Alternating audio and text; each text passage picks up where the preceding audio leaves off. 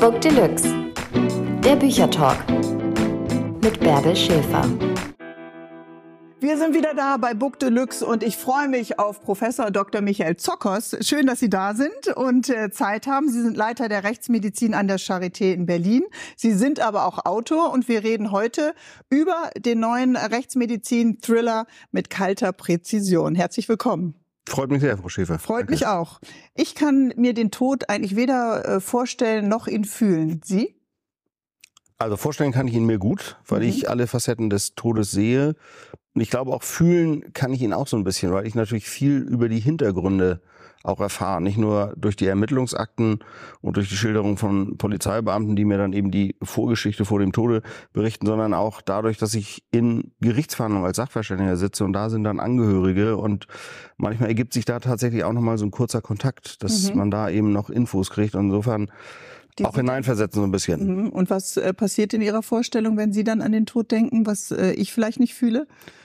Naja, es gibt ja die schnellen Arten. Mhm. Das heißt also, ich gehe jetzt über die Straße und irgendwo fällt was von einem Baumgerü äh, mhm. Baugerüst oder äh, Sturm und ein Ast äh, tötet mich und das geht ganz schnell. Oder es kommt dieses lange Siechtum. Das mhm. heißt also, dass Menschen über Jahre an Krebs, mhm. an irgendwelchen schweren inneren Aber das wäre ja eher der Prozess des Sterbens. Der würde mir vielleicht auch. Äh, Aber ich finde, machen. in dem Moment, dass, wo das Sterben beginnt, beginnt auch der Tod. Das mhm. ist dann wieder das so. Das würden Sie nicht trennen.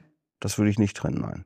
Das finde ich ganz spannend, weil in meiner Vorstellung würde ich diesen Prozess des dann langsam Abschiednehmens von der, dem, was wir Leben nennen, äh, äh anders. Ja, aber in der Rechtsmedizin spricht man von Agonie. Mhm. Das heißt also die Phase, der Übergang vom Leben zum Tod, das ist eigentlich das, was Sie als Sterben bezeichnen würden. Mhm. Und äh, wir sprechen von agonal, aber das gehört eigentlich für uns schon fast zum Tod dazu. Mhm. Sie nehmen das einfach alles mit. Muss man, ne? Das verstehe ich ja Muss auch. Man, ja. Muss man ja auch. Äh, Im Schreibprozess mit kalter Präzision ist ihre Mutter äh, verstorben. Sie haben äh, diesen ähm, Krimi eben auch ihrer Mutter gewidmet. Ist der Tod dann etwas anderes, wenn er so nah kommt über Angehörige? Absolut, absolut. Das ist auch was. Also das ändert nochmal alles. Das ändert nochmal alles. Auch wenn man, mhm. so wie ich jetzt seit fast 30 Jahren jeden Tag mit dem Tod zu tun mhm. hat, ist das nochmal eine ganz andere Qualität, also Qualität von, vom Empfinden her, mhm. weil es so nah dran ist und man irgendwie merkt. Was ist anders?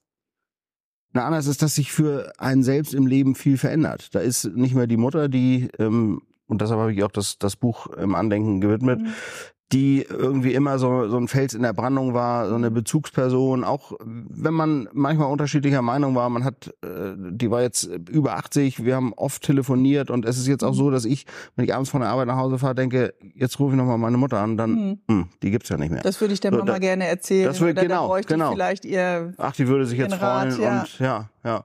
Das ist anders, dass das irgendwie einerseits im familiären Umfeld was fehlt, aber andererseits man natürlich auch merkt, dass die Einschläge näher kommen. Mhm. Das ist auch was, was ich auf an den Sektionstischen sehe. Nicht? Als ich hm. angefangen habe, ähm, war ich 38 an der Charité und äh, in der Berliner Rechtsmedizin und da lagen Leute, die mhm. deutlich älter waren als ich. Und jetzt, jetzt gibt es Tage im Alter teilweise. Ja, da gibt es Tage, da sind alle, die auf den fünf, sechs Sektionstischen vor mir liegen, jünger als ich. Ein Toter, eine Tote muss ja begraben werden. In vielen Religionen und äh, Kulturen äh, haben ja Bestattungsrituale unterschiedliche Ansätze, aber im Endeffekt geht es ja immer darum, äh, den Leichnam dann zu verabschieden aus dem Familien- und aus dem Freundeskreis.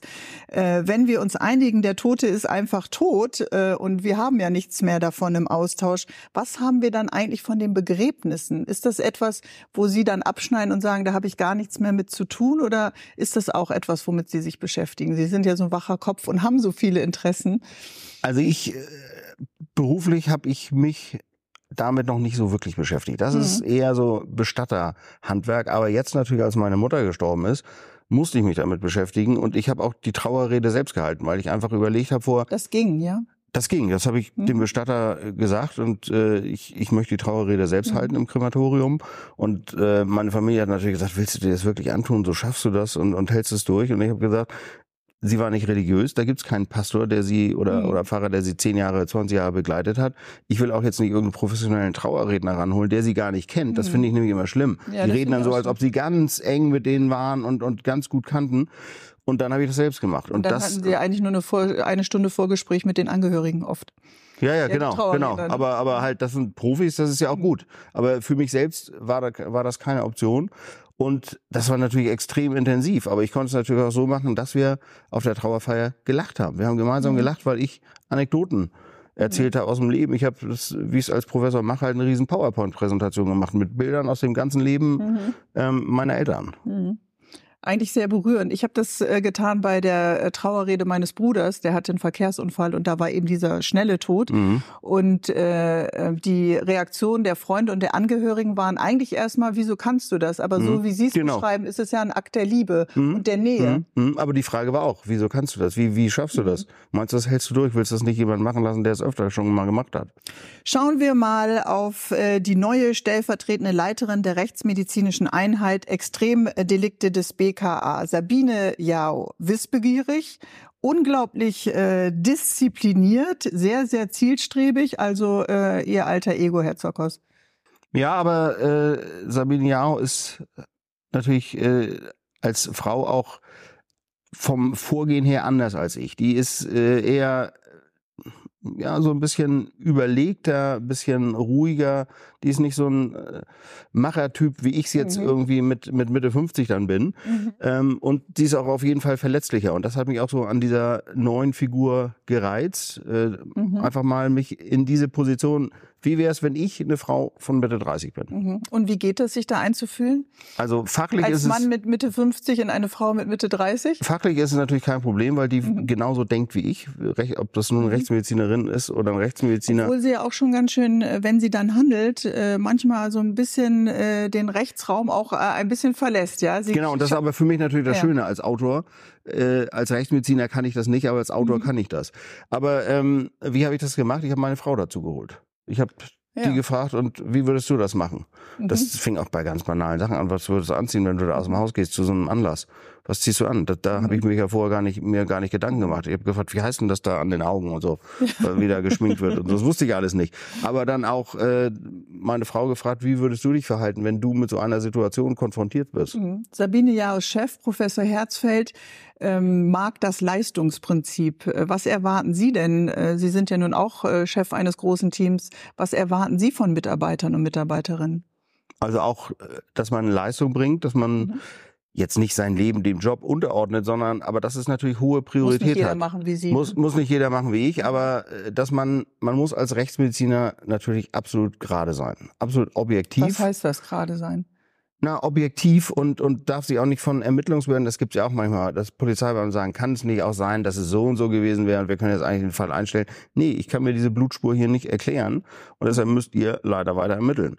Das ist dann tatsächlich so, nicht? Das, äh, aber man muss auch natürlich völlig emotionslos sein, denn wenn man äh, das mitkriegt, was wir mitkriegen, mit Mhm. Kindern, die getötet werden, teilweise auch die Täter aus dem direkten familiären Umfeld stammen, ähm, da kann man schon relativ schnell mal ja, die, die, den Kompass verlieren. Ich, ich nenne Ihnen mal ein Beispiel. Sebastian Fitzek, mit dem ich ein Buch zusammengeschrieben habe, Mhm. der äh, war 2012, also schon lange her, mal bei mir in der Rechtsmedizin. Weil unser gemeinsames schläft er Buch, nicht mehr. Seitdem schläft er nicht mehr. Hat er das erzählt? Nein. weil, weil unser gemeinsames Buch abgeschnitten, da spielt eben der Paul Herzfeld auch Mhm. äh, die zentrale Rolle. Und da lag ein Baby, ein junger Säugling auf dem Sektionstisch. Und das ist natürlich, Mhm. erstmal, wenn man das erste Mal im Sektionssaal ist, sowieso komisch, da stehen Stahltische und da liegen Tote, völlig nackt. Und dann liegt aber so ein kleines Bündel Mensch, das passt überhaupt nicht ins Bild, so 50, Mhm. Was 60 alles noch Zentimeter. vor sich hat, was Genau. all das, was wir schon gelebt haben, Genau. keine Chance hatte zu leben. Genau, und da, und da sagt er, das kann doch nicht sein, dass dieses Kind getötet worden ist, was ist hier los? Und, Mhm. und hat wirklich Emotionen damit verbunden. Ich habe gesagt, du, vielleicht ist, ist das Kind am plötzlichen Kindstod gestorben. Dafür sind Mhm. wir da, um eben auch Eltern zu entlasten, zu exkulpieren und nicht nur einen Täter zu suchen. Und das war für ihn relativ tröstlich. Aber gehört das zu so einem pathologischen äh, Ausnahmetalent, wie es äh, Sabine Jao ja ist in kalter Präzision oder wie Sie es eben äh, dann tatsächlich auch sind? Also diese Emotionen Ja, runterfahren oder was, was gehört noch dazu? Eine große innere Ruhe, aber Große innere Ruhe und man muss vor allen Dingen auch sehr flexibel im Denken sein. Ich darf mich jetzt nicht in irgendwelche Theorien versteifen. Mhm. Und ich muss das unbedingt nachweisen, dass es so war, ich muss es beweisen, sondern man muss auch flexibel im Denken sein, auch mal wieder einen Schritt zurückgehen und sagen, nee, hier bin ich falsch abgebogen in diesem ganzen rechtsmedizinischen Diagnostikprozess, vielleicht hat sich's anders zugetragen. Mhm. Onkologie und äh, Chirurgie entwickeln sich ja immer wieder weiter, neue Geräte, neue äh, Erfahrungen ähm, in der in der Wissenschaft dann natürlich.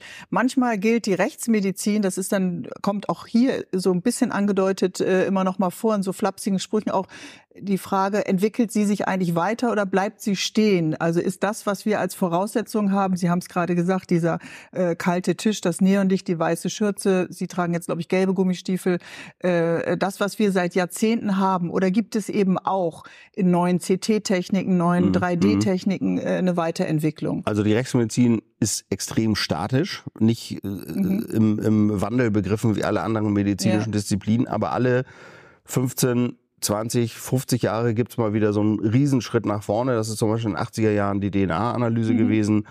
Das war dann Ende der 90er Jahre die Haaranalyse toxikologisch, dass man nachweisen konnte, was Menschen konsumiert haben. Auch zum Beispiel nur aufgrund eines Haares nachweisen, dass es jemand, der hat Psychopharmaka genommen. Mhm. Ich weiß nicht, wer es ist, aber man kann dann, kann die Polizei recherchieren, kann das jemand sein, der aus einer psychiatrischen Klinik in der Nähe abgängig ist. Mhm. Und dann kam Anfang der 2000er das CT, was auch wirklich was revolutioniert hat im Sektionssaal. Aber jetzt ist, denke ich, erstmal nichts anderes mehr in sich, denn wir übernehmen ja häufig diagnostische Prozesse von anderen, was mhm. ideal wäre, aber was sicherlich noch 50 Jahre dauert, ist, wenn ich irgendwie äh, durch die Haut eine toxikologische Untersuchung machen könnte. Mhm. Da liegt jetzt eine 90-Jährige im Krematorium, die ist angeblich an einer Herzinsuffizienz gestorben, aber wir wissen alle, dass es immer wieder Tötungsserien in Altenheimen gibt, in Pflegeheimen. Mhm. Und sowas könnte man ausschließen. Das wäre nochmal so mein Wunsch. Ich bin mal gefragt worden, was Sie ich mir... Nicht. Wir suchen vielleicht gerade eins für meine Mutter, aber das macht mir natürlich jetzt ein bisschen Sorgen, wenn Sie sowas sagen. Ja gut, aber das ist, da gibt es einige schwarze Ausnahme. Schafe. Das ist die Ausnahme, aber das sind natürlich die Fälle, mit denen wir konfrontiert werden, nicht die 99 Prozent anderen Fälle. Hm.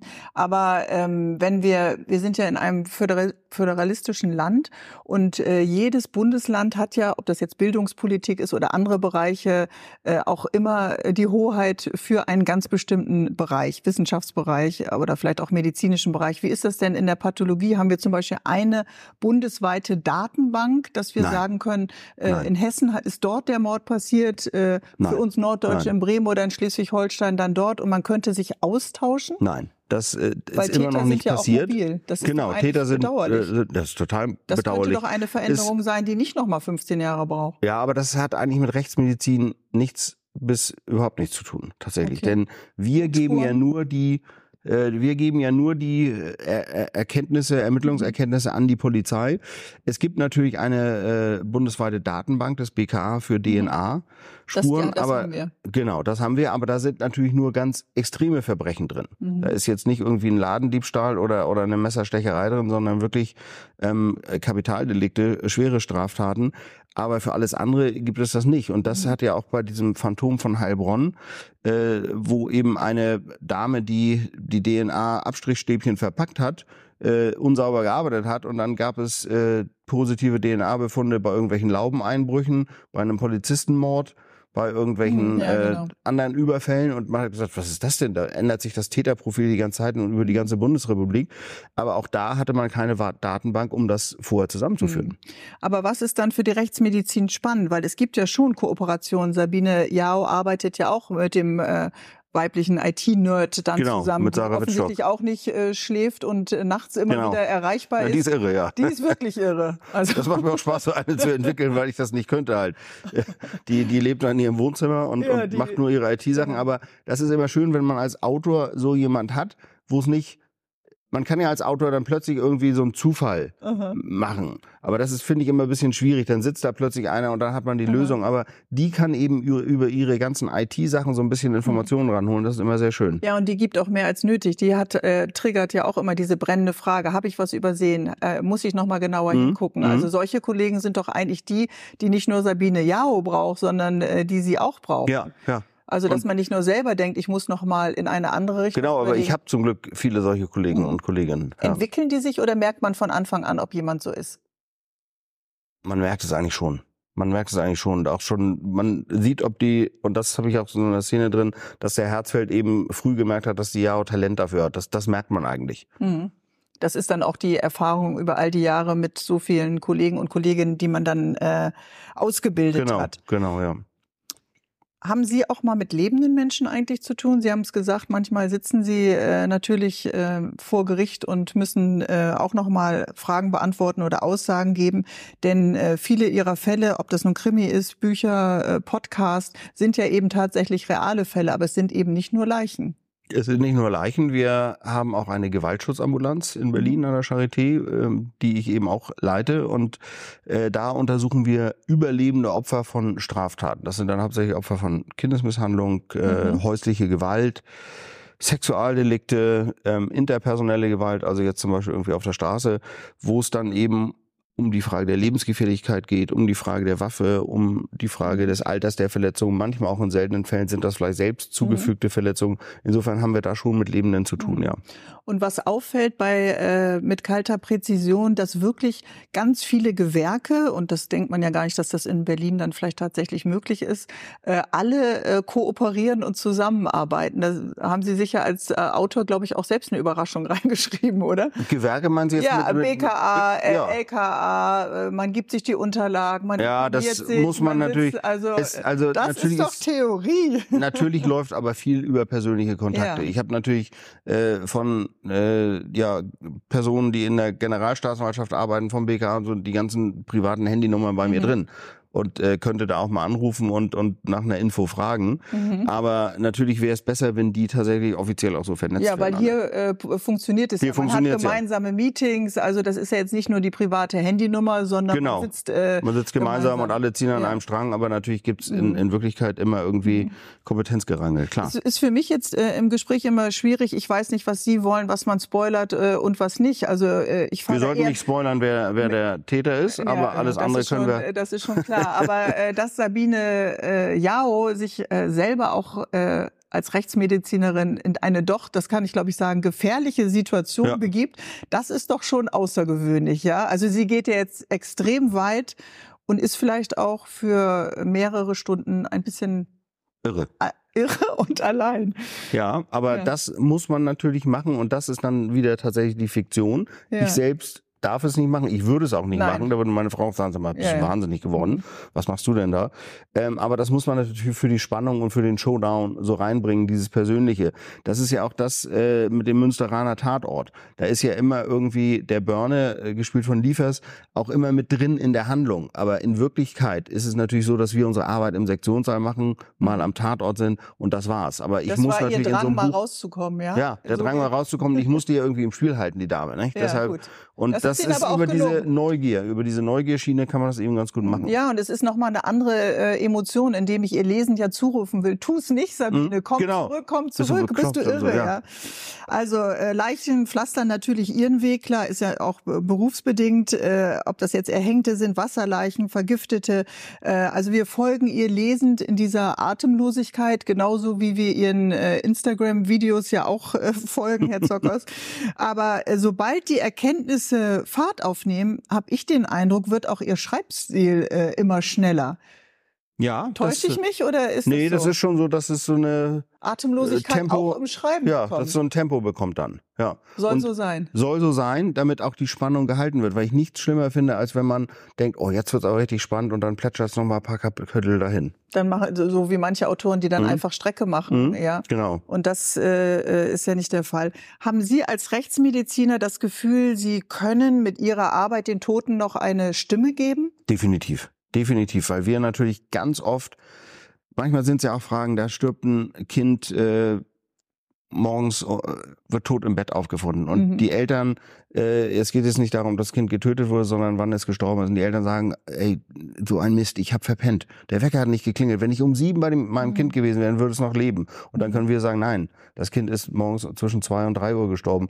Also man kann Leuten schon Sicherheit geben oder auch allein die Frage, hat er lange gelitten? Wenn man das beantwortet Mhm. den Angehörigen Hilft das den gegenüber, das Angehörigen? hilft viel, ja. Mhm. ja. Klar, den Toten hilft es nicht mehr, aber den Angehörigen. Und das scheint Den Angehörigen hilft es. Und auch natürlich die Identifizierung, wenn es wirklich nur Überreste sind. Und Mhm. die Menschen müssen ja irgendwie auch mit der Trauerarbeit anfangen können. Und das können sie nur, wenn sie Gewissheit haben, es handelt Mhm. sich um denjenigen. Nicht Beispiel Tsunami. Mhm. Da äh, nichts muss schlimmer sein, als, als wenn einfach gesagt wird, naja, der hat sich nicht gemeldet und ist vielleicht irgendwo in einem Krankenhaus, aber wir wissen es nicht, jetzt ist schon Monate her. Aber wenn man dann nicht nur einen Namen hat und eine Gewissheit, sondern auch den Sarg nach Hause bekommt. Ja, damit man abschließen kann. Genau, oder über, ja, gar nicht mal abschließen, sondern überhaupt mit der Trauerarbeit erstmal anfangen mhm. kann und, und verarbeiten kann. Er oder sie ist nicht mehr. Mhm. Was passiert mit Ihnen, wenn Sie aus Ihrem Familienalltag äh, mit der, das Auto parken, sich von Ihrem kleinen Yorkshire Terrier verabschieden und in diesem kühlen, ich stelle mir den Raum immer kühl vor, da ist ja jetzt keine hohe Temperatur, diese weiße Schürze überziehen. Mit welchen Werten stellen Sie sich dann an den Seziertisch? Neugier. Eigentlich äh, mhm. Hat sich verändert in den Berufsjahren? Nee, ich war schon immer sehr neugierig, also naturwissenschaftlich interessiert. Mhm. Das auch schon als Kind. Und für mich ist es wirklich jedes Mal spannend. Klar weiß ich manchmal durch die Ermittlung, sagt ach, das war doch heute keine äh, lange Sache. Mhm. Das handelt sich bestimmt um Herztod. Aber manchmal weiß man es eben auch gar nicht. Und das ist diese Neugier, dass man wirklich äh, jedes Organ untersucht und dann nachher das ganze Puzzle zusammenpackt. Das mhm. ist für mich so das, was nach wie vor den extremen Reiz dieser Arbeit ausmacht. Diese Antwort zu liefern und das kom genau. komplett zu haben, damit genau. kein Teil fehlt. Mhm, genau. Und warum laufen Sie dann im Urlaub auch am Strand lang und sammeln mit Ihrem Kind nochmal wieder Knochen? Das interessiert mich einfach total. Ja. Das mache mach ich sonst auch. Wenn wir im Wald unterwegs sind, finden wir auch ständig irgendwo ja. Knochen oder irgendwelche äh, halbwegs gruseligen Sachen. Aber das fand ich als Kind schon spannend und ich weiß, dass meine Kinder sowas auch interessiert. Welche Fälle fordern Sie denn äh, besonders heraus? Mit kalter Präzision ist ja äh, vielleicht, äh, oh nee, jetzt das darf ich gar nicht sagen. Ich merke es gerade in der Frage selber, dass ich dann äh, was, was, was spoilern äh, würde. Äh, was ist die größte Herausforderung? Ich frage so, äh, dann können Sie selber antworten. Was ist äh, mit in was ist in mit kalter Präzision die größte Herausforderung für äh, Sabine Jao? Dass sie es mit einem, wie sie merkt, ebenbürtigen Gegner zu tun hat, mhm. der nämlich rechtsmedizinisches Fachwissen hat, der über rechtsmedizinische Expertise äh, verfügt. Und ich habe, und das war für mich auch sehr spannend beim Schreiben, ich habe mir überlegt, wenn ich jemand umbringen würde, mhm. wie könnte ich das denn mit dem, was ich als Rechtsmediziner in knapp 30 Jahren an Wissen äh, erworben habe, äh, gut machen? Und das ist eigentlich der Punkt, um den es geht dass sie, äh, Sabine Jao, anders denken muss als sonst. Mhm. Man hat es ja meistens mit tatsächlich plumpen Tätern zu tun, die irgendwie... So würden Sie sie auch nennen, plump, ja? Ja, plump, immer ja. Die, einfach, die alte Eisenstange. Die alte Eisenstange, viel im Affekt. Und mhm. so raffiniert, wie uns das immer von den Thriller-Autoren suggeriert wird, sind die alle nicht, sondern das sind dann einfach äh, meistens überlastete Ermittlungsbehörden, große Zufälle, mhm. äh, dass Leute damit durchkommen. Aber hier war eben die spannende Frage, was ist, wenn einer, das, wenn ich jetzt Serienmörder werden würde. Äh, dann würden Sie es so machen. Also jetzt haben Sie es ja dummerweise schon geschrieben. Dann könnten wir es sofort nachverfolgen. Dann müssen ja, aber ich hätte auch noch, ich hätte auch noch andere Ideen. ja, also das, und das ist für, war für mich auch eine spannende Überlegung, mal wirklich zu, ja. zu denken, wow, ich wüsste eigentlich, wie es geht. Ja. Was schwierig ist, ist die Leichenbeseitigung. Ja. So, wenn, wenn wir jetzt hier alleine wären, ich würde sie töten, wie kriege ich ihre Leiche raus? Mhm. Wie kriege ich ihre Leiche raus? Kann ich mir vorstellen, dass da viele Frauen äh, vielleicht Angst hätten mit, mit ihnen alleine im Raum zu sein. Ja. Aber, aber, und da, da spoilere ich jetzt mal nichts vom Buch, aber in Wirklichkeit, wenn Sie eine schlechte Leichenschau haben, mhm. dann wird so ein Tötungsdelikt nie aufgeklärt, weil der Leichnam nämlich nicht in die Rechtsmedizin kommt. Wenn jetzt Was hier, heißt eine schlechte Leichenschau? Ja, wenn hier Was natürlicher muss ich denn Tod machen als Leiche, damit ich eine gute Leichenschau Ihnen Na, Sie müssen jemand haben, der sagt, Mensch, die Frau Schäfer, die ist eigentlich noch viel zu jung, da ja, muss ja eine schwere okay. Erkrankung haben, äh, als dass sie stirbt. Ähm, aber wenn eben natürlicher Tod attestiert wird, dann ist der Fall zu. Dann geht der Leichnam zum Bestatter, ähm, wird dann, wenn er ins Erdgrab kommt, nicht nochmal einer zweiten Leichenschau unterzogen und dann ist, ist alles weg. Also würde man denn sagen, für Sie ist es besser, je früher die Leiche auf Ihren Seziertisch ja, kommt, ja. ist doch besser dann. Ja, ne? und die Frequenz der Obduktion, die erhöht natürlich auch die Aufdeckungsrate mhm. von, bei Tötungsdelikten. Also das ist ganz entscheidend. Warum kommt die Presse eigentlich äh, auch in diesem ähm, Rechtsmedizin-Krimi immer so Thriller, Entschuldigung, ähm, so schlecht weg. Also es ist ja auch immer ein Wettlauf mit der Presse. Finden Sie, dass ja, die schlecht wegkommt? Ich finde immer wieder, dass sie in unterschiedlichen Thrillern und Krimis äh, schlecht wegkommt. Die dürfen davon keinen Wind bekommen. Man muss genau überlegen, wann macht man die Pressekonferenz, welche Informationen geben wir raus an die Bevölkerung. Das ist ja auch eine Realität, mit der mhm. Sie vielleicht auch mhm. zu tun mhm. haben mit den mhm. äh, Kollegen. Äh, wann kann man Bevölkerung aufschrecken? Vielleicht gibt mhm. man ein bestimmtes mhm. äh, Motiv raus, was dann zu äh, entsprechenden Diskussionen führt. Also ich finde schon, dass die äh, immer eher wie so ein Gegner auf mich wirken. Ja, ähm, es, äh, es sollte jetzt nicht, eigentlich war das nicht meine Intention, dass sie schlecht Mhm. wegkommen, aber denken Sie mal, was das für die Angehörigen ausmacht, wenn die Mhm. solche Sachen aus der Presse erfahren. ja. um wen es sich handelt, was Mhm. passiert ist und so weiter. Und da, da muss man wirklich eine ganz klare Mhm. Vorstellung haben. Und natürlich auch, wenn der Täter noch nicht ermittelt oder flüchtig ist und man gibt Täterwissen raus, äh, dann gibt es zig Trittbrettfahrer, die sagen, ich war's. Jetzt äh, ist ja äh, bei Sabine Jau, die mir mittlerweile schon ganz gut ans Herz gewachsen ist. Also ich freue mich, wenn es mit ihr dann auch weitergeht. Geht auch weiter, ja. Geht auch Wird weiter. also ja. das ist schon mal eine beruhigende Antwort.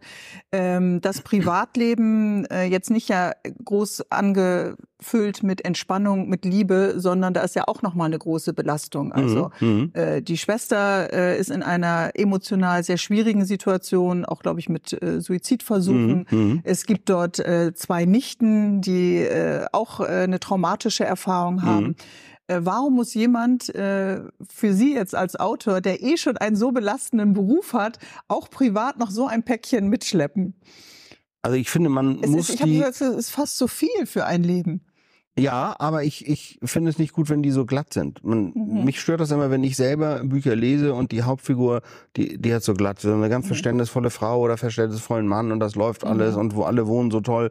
Und Sabine Jau hat da eben ihr privates Päckchen zu tragen und äh, häufig ist das dann ja irgendwie, was weiß ich, eine Trennung, äh, häufig ist das ein alkoholkranker Ja, Partner genau. und da Das wollte ich mal wir eben was schon. anderes setzen. Da, genau, da wollte ich jetzt einfach mal eine Schwester, die entsprechende psychische Probleme hat Ja, genau. und, und auch noch äh, eine Leidensgeschichte oder eine Vorgesch Familiengeschichte, die in Zerteilt in dem letzten Band meiner vorherigen Reihe Mhm. abgeschlossen habe, schon mal eingeführt wurde. Ja, genau. Und das heißt, äh, das kann man dann auch eben übernehmen. Das Genau. ist für Sie dann auch äh, schön, dass die Charaktere immer weiter Die sind ja schon, genau, Wann genau. verabschieden Sie sich denn von einem Charakter? Wenn Von ich selbst Hand- für mich das Gefühl habe, das ist das war auserzählt, ja. Also ich finde es schlimm, wenn es dann irgendwie der 19. Fall von Kommissar so und so, dann denke ich schon immer so, oh, Ja, dann äh, überraschen. Sie sich Ja. selbst nicht mehr. Und ich Ja. glaube, Sie sind so ein Typ, der sich selbst auch immer wieder genau. überraschen muss. Genau, also ein Buch muss ja auch Spaß machen, das zu schreiben. Das ist ja auch eine Reise, so ein Mhm. Buch zu schreiben. Und wenn die, wenn die schon zu viel erlebt haben, die Charaktere, dann ist es nicht mehr gut. Mhm. Das ist aber auch der Grund eben, dass es eine neue Reihe ist. Welcher Fall in Ihrem äh, realen Alltag hat Sie denn in letzter Zeit am meisten gefordert? Ich äh, hatte, ja, da kann ich natürlich schlecht drüber reden, weil eigentlich noch laufende Ermittlungsverfahren sind. Ich bin gerade an einem unheimlich spannenden Fall dran für eine für ein chilenisches Anwaltsbüro, Mhm. ähm, wo in äh, Santiago de Chile eine Frau vom von einem Hochhaus gestürzt ist und ihr Lebenspartner da jetzt im Gefängnis sitzt, weil man dem unterstellt, dass er äh, sie runtergeschmissen hatte. Und äh, ich habe früher viel publiziert zu forensischer Pathologien, die sind irgendwie auf meinen Namen gekommen Mhm. über Publikationen, habe da jetzt gerade ein Gutachten gemacht und äh, habe festgestellt, dass tatsächlich Verletzungen, die von den Chilesen, Chile, chilenischen Rechtsmedizinern als Abwehrverletzung eingestuft wurden, Mhm. Von einem Sturzgeschehen herrühren. Da gibt es ganz klare Kriterien, die aber in der alten deutschen Literatur schon beschrieben wurden, aber offensichtlich nicht im internationalen Schrifttum. Und Aber das ist ja das, interessant. das ist total interessant. Und äh, die sind jetzt natürlich total happy, dass sie sagen, damit gehen wir jetzt vor Gericht und können sie vielleicht nächstes Jahr nach Chile kommen. Habe ich gesagt, klar. Finde ich gut. Also das sind so, so spannende Sachen, Aha. wo man auch mal selbst ein bisschen herausgefordert ist wieder. Also nicht so Mhm. 0815 und viel in der Welt also unterwegs ist. 0815 ist für Sie äh, was? Wo wir uns ja schon Herzinfarkt. Ich mache die Ja. Brust auf und der, der Herzbeutel ist voll mit Blut und Ja, ich weiß. Herzinfarkt. Ja. für Sie. ja, für mich ja. ja. Also, Also, äh, solche- Michael Fälle. Goes International kann man schon sagen, äh, weil der Rahmen hier einfach äh, mit Ihrem tollen Wissen äh, schon zu eng Auch das wird. nicht, das nicht. Nein, das, nein, ich weiß, es sind genug spannende Fälle da. Wir stellen jedem Gast immer die Abschlussfrage. Wenn ihr oder wie würde der Buchtitel für Ihre aktuelle Lebenssituation äh, lauten? Sie sind jetzt ein Mann in den besten Jahren, beruflich erfolgreich, international gefragt, als Läuft, Autor, als Bo- läuft, wäre mein. Buchtitel. Ja, läuft. Ja. Na, auch gerade wenn man so auf der, auf der Buchmesse ist und, und das Buch, das ist tatsächlich vom, vom Ranking her mein erfolgreichstes Buch bisher, von der, von Also der ich wünsche genau diesem Buch äh, von Professor Dr. Michael Zockers mit kalter Präzision und weil äh, mir Sabine Jau so ans Herz gewachsen ist und weil die äh, Lösung wirklich äh, ganz toll ist. Ähm, eine gute, weiterhin erfolgreiche Vielen Dank. Reise. Es möge nach oben katapultieren, so wie es bei Ihnen eben äh, läuft. Herzlichen Dank. Ja. Book Deluxe bei YouTube immer am Mittwoch und äh, natürlich auch äh, da überall, wo es Podcasts gibt. Dankeschön. Vielen Dank. Danke an Sie. Hey, hier ist Bärbel Schäfer. Ich freue mich, wenn ihr uns äh, einfach auf euren Podcast-Plattformen bewertet. Das wäre fantastisch. Genießt Book Deluxe weiterhin.